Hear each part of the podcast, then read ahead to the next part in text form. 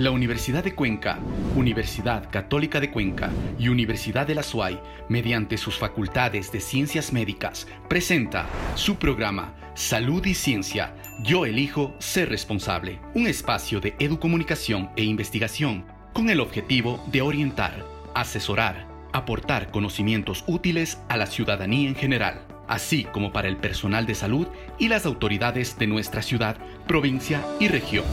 Empezamos. Y la pandemia de la COVID-19 nos ha llevado a repensar nuestros estilos de vida, nos ha llevado también a considerar cuál es nuestra relación con el medio ambiente y por supuesto el cuidado de nuestra salud. Y ese es el tema que vamos a abordar la mañana de hoy aquí en esta nueva edición de Salud y Ciencia. Somos Universidad de Cuenca, Universidad Católica de Cuenca y Universidad de la SUAY. Síguenos en todas nuestras plataformas digitales, también a través de Academia TV y en la señal abierta de Radio Ondas Cañares. ¿Sabías que... La expansión de la pandemia ha provocado efectos que se amplían en una relación directa con los niveles de vulnerabilidad socioeconómica de las personas, las familias y las sociedades. La pérdida de ingresos laborales está afectando más a las personas ocupadas en el sector informal de la economía y sin cobertura de seguridad social que a personas ocupadas en el sector formal.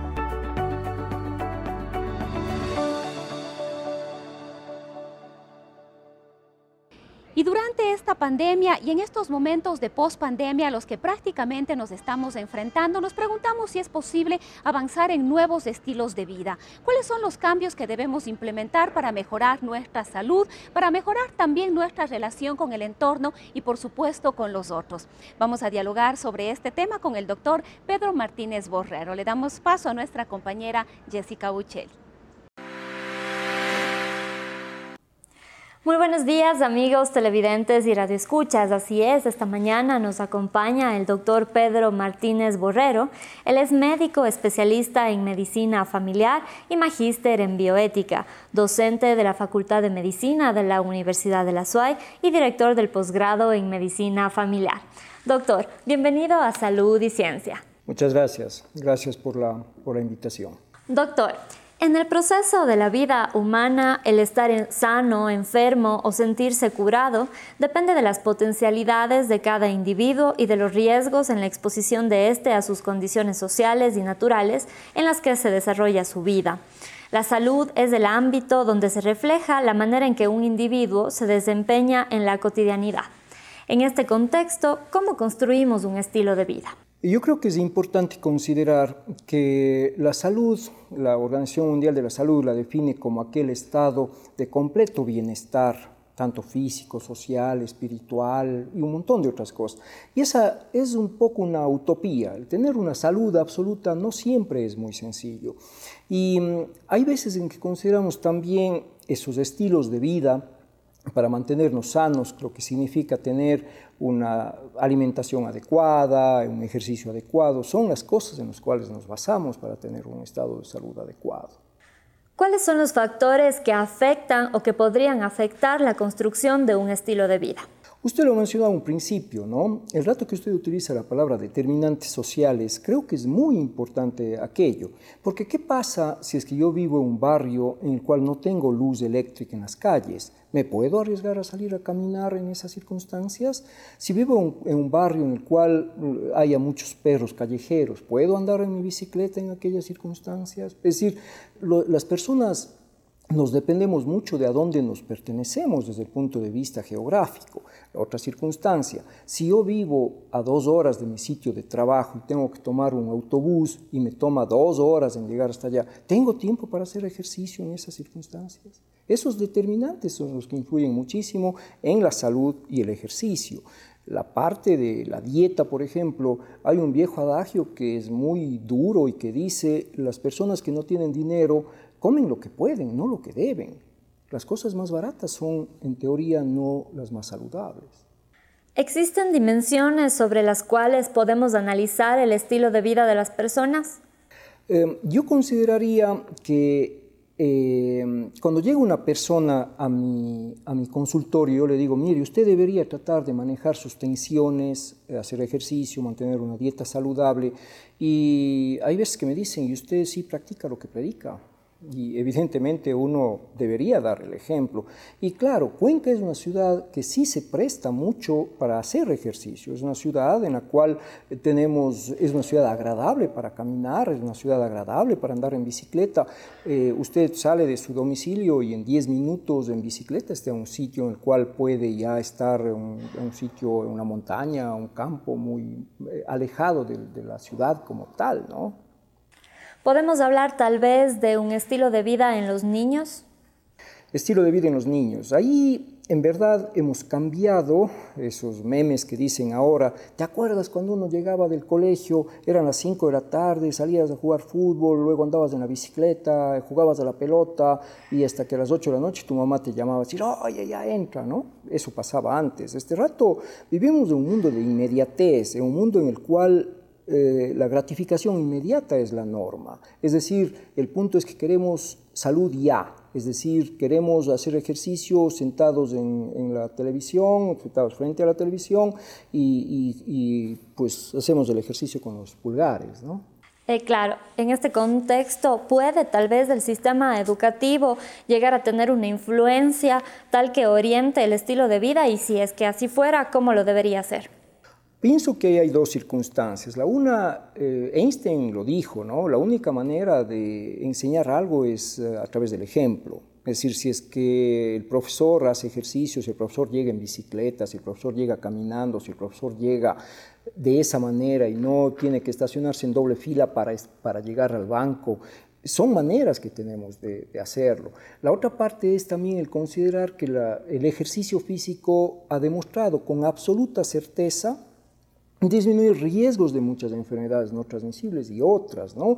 Manejo de depresión, hipertensión, diabetes, todo parte, es fundamental el ejercicio para ello. Y si es que empezamos nosotros haciendo que los niños tengan esa percepción de la importancia del ejercicio, pues tendremos adultos sanos. ¿no? Dentro de ello consideremos que el hábito se forma tal vez de unos seis meses. Es decir, en el sentido, si es que yo voy a un gimnasio, salgo en mi bicicleta, salgo a caminar, a los seis meses, no digo a los seis meses y un día, ¿no? Pero a los seis meses voy a necesitar hacer ejercicio. Pero si hago ejercicio dos días y me paro, pues no, no voy a tener esa constancia que creo que es importante. Doctor, ¿cuál es la diferencia entre estilo de vida y hábito? Eh, ahí yo le diría de la siguiente manera. El estilo de vida significa o depende de una cuestión cultural, de un constructo cultural. Es decir, el estilo de vida significa, por ejemplo, eh, si es que yo le digo a usted, deje de comer arroz, pan y papas, en una cultura que es arrocera, panera y papera. Es decir, ese es un, un constructo cultural. Si yo le digo a un argentino, deje de comer arroz, pues no importa, ¿no? Porque no come arroz. Pero nosotros si le quitamos a una persona el arroz, entonces es un constructo cultural. El constructo cultural, por ejemplo, de considerar, yo tenía una, una paciente que vivía en un pueblo cercano a la ciudad, y que a quien yo le había dicho que debería hacer ejercicio y que ella me dijo, ¿sabe doctor que tengo que salir a las 5 de la mañana? Dije, ¿por qué? Porque mis vecinas dicen, ve la loca, corriendo la loca, como que no tiene nada que hacer la loca. Es un constructo cultural. Y repito, la ciudad de Cuenca sí se presta para ello. Es decir, este rato a las personas no les asombra ver a alguien caminando, corriendo y haciendo ejercicio. Entonces sí es importante esa consideración. Los hábitos, repito, son, sí, costumbres, maneras, pero, pero el estilo de vida depende mucho de la cultura, depende mucho de la herencia, depende mucho de lo que se llaman las representaciones sociales. El otro día un gringo me decía, a mí no me gusta el carnaval para que le guste el carnaval tiene que haber nacido y jugado carnaval desde los dos años. Pues no, no puede aprender a gustar el carnaval a los 50. Con respecto a esto, el papel que cumple el factor socioeconómico en la determinación del estilo de vida es muy importante. Definitivamente. Hay un estudio que se hizo en un condado de California, en Alameda, que dice, dime entre dónde vives, dónde vives, y te diré de qué te vas a morir. Es decir, si es que usted vive en un barrio pobre, así su ingreso sea mayor, usted se va a morir o va a enfermar de las cosas de las cuales se enferman y mueren las personas que viven en ese barrio pobre. Es decir, depende mucho del código el código postal y no solo del código genético, definitivamente. Doctor, un poco para finalizar, ¿por dónde debemos empezar para adoptar un estilo de vida saludable? Eh, creo que hay dos respuestas a eso. La primera es, eh, como lo dije hace un momento, con el ejemplo. Es decir, la primera pregunta es, eh, ¿hace usted ejercicio? yo lo hago, yo lo hago y le puedo decir a una persona entonces, haga ejercicio con, con, con razón, porque yo lo hago. Entonces sí puedo hacerlo así. Pero si yo no hago ejercicio, mal le puedo decir a una persona. Creo que el ejemplo evidentemente es una de las cosas. La segunda cosa es precisamente el que tengamos y dispongamos de sitios y lugares seguros en los cuales podamos hacer ejercicio. Eh, Cuenca es privilegiada al tener eh, los caminódromos alrededor de Cuatro Ríos, entonces la posibilidad que tenemos de salir a caminar un caminódromo a la orilla de un río no se da en cualquier ciudad del mundo. Pero claro, como es gratis, no lo hacemos. Es decir, usted paga por ir a un gimnasio, pero no es capaz de decir, bueno, salgo a caminar o a trotar o a correr o a andar en bicicleta a través del caminódromo porque no me cuesta. Y eso yo creo que es un concepto que hay que cambiar. Es decir, preferimos que el médico nos dé una prescripción, tome estas tabletas, póngase estas inyecciones, versus el cambie su estilo de vida, mejore su salud, mejore su salud a través de la dieta y del, del ejercicio, de esos hábitos, una buena calidad de sueño, evidentemente, el manejo de las tensiones, evidentemente, hay que, hay que hacerlo también. Listo, doctor. Muchísimas gracias por la información que nos ha brindado este día domingo. Esperamos tenerlo con nosotros en próximas ocasiones. Continuamos contigo, Rosana. Muy buenos días. Tips y consejos. Debemos empezar a pensar en cómo será la vuelta a la normalidad. Estamos a punto de empezar la era post-pandemia y esto está siendo el mayor impacto social de nuestras vidas, o por lo menos de la vida de la mayoría de nosotros, y nuestras actitudes y comportamientos futuros se verán alterados para siempre. Se debe tomar con calma necesaria y sin llegar a la desesperación, para poder construir un estilo de vida tanto emocional, social y personal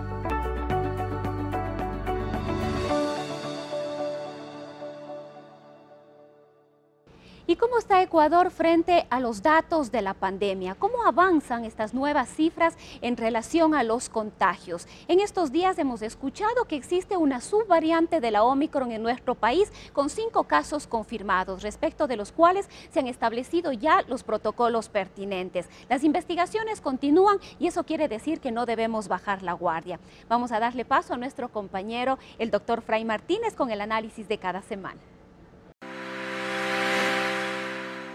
Así es, Rosana, el doctor Fray Martínez Reyes se encuentra ya en la Universidad de la SUAY para hacer el análisis de la COVID-19 en la provincia de la SUAY con algunos datos a nivel nacional.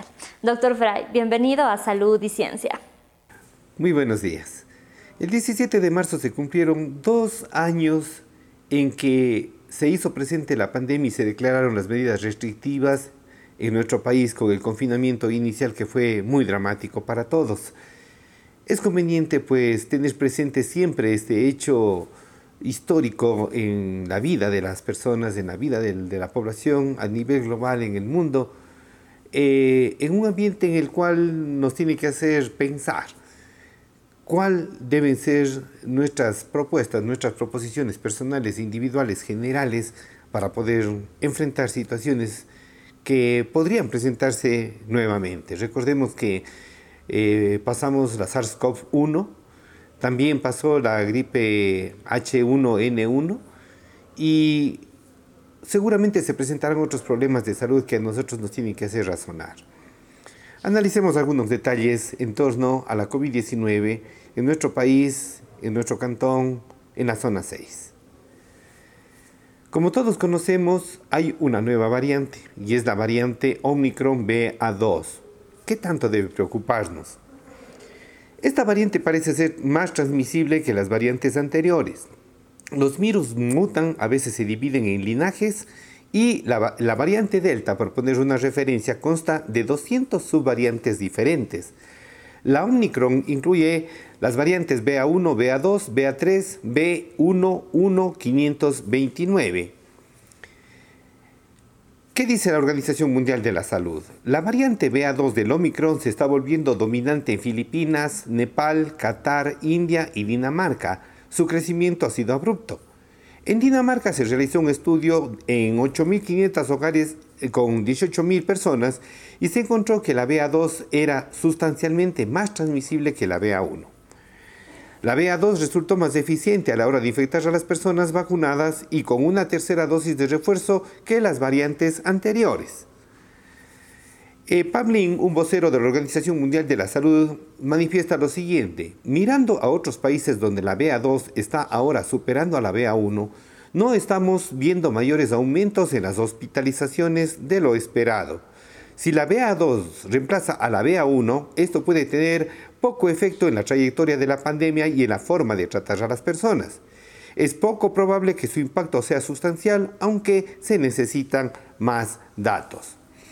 En el Ecuador se han detectado cinco casos de la variante BA2 de Omicron. ¿no? En Guayaquil, dos de estos casos se produjeron en personas no vacunadas. Daría la impresión, o mejor dicho, según las primeras evidencias, se nota que las personas vacunadas, vacunadas tenían menos probabilidad de transmitir la enfermedad a otras personas. Habíamos señalado que estamos en un aniversario un poco dramático de lo que significó la declaración del confinamiento en nuestro país. Y, y, elementos claves tienen que ver con el hecho del estilo de vida que es lo que enfatizamos en este programa de salud y ciencia.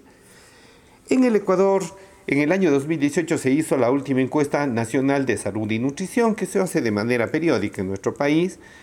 Se utilizó pues un muestreo probabilístico, se, encuestaron a mujeres de 10 a 49 años, también se, se eh, encuestaron a menores de 5 años, hombres de 12 años y más, niñas y niños de 5 años en adelante, 43.311 viviendas y fue a nivel nacional. Sabemos que cuando existe una enfermedad concomitante, es posible que la COVID-19 y otras enfermedades se agraven y cursen con mayor severidad. ¿Qué pasa con el sobrepeso y la obesidad en el Ecuador? En niños de 5 a 11 años. 35 de cada 100 niños de 5 a 11 años tienen sobrepeso. A nivel nacional, el porcentaje es de 35.4, como lo habíamos señalado. A nivel urbano es de 36.9 y a nivel rural es de 32.6. No olvidemos que el sobrepeso y la obesidad tienen relación con una diabetes futura. ¿Qué pasa con la actividad física y el, sedentarismo? A nivel nacional, en la población de 5 a 17 años, Dos días de actividad física realizan los niños de 5 a 17 años con una duración de 60 minutos. ¿Qué pasa con el sedentarismo? En promedio, los niños de 5 a 17 años pasan dos horas al día sentados o recostados viendo televisión, jugando videojuegos, conversando con amigos o haciendo otras cosas que exigen permanecer sentado. ¿Qué pasa con la educación física? En promedio, los niños de 5 a 17 años reciben 4 horas a la semana de clases de educación física en la escuela o en el colegio. Un estilo de vida pues implica una serie de conductas como ya se ha manifestado, una serie de elementos que tienen que ser tomados en cuenta y que tienen que apuntar en función de lo saludable. ¿Qué pasa con el consumo de alcohol?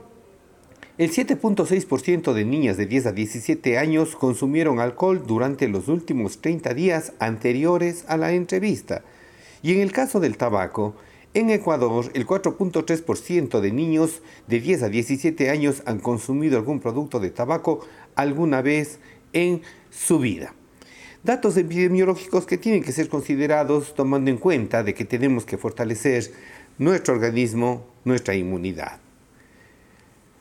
Los datos, el promedio de la incidencia de los últimos siete días nos dicen lo siguiente.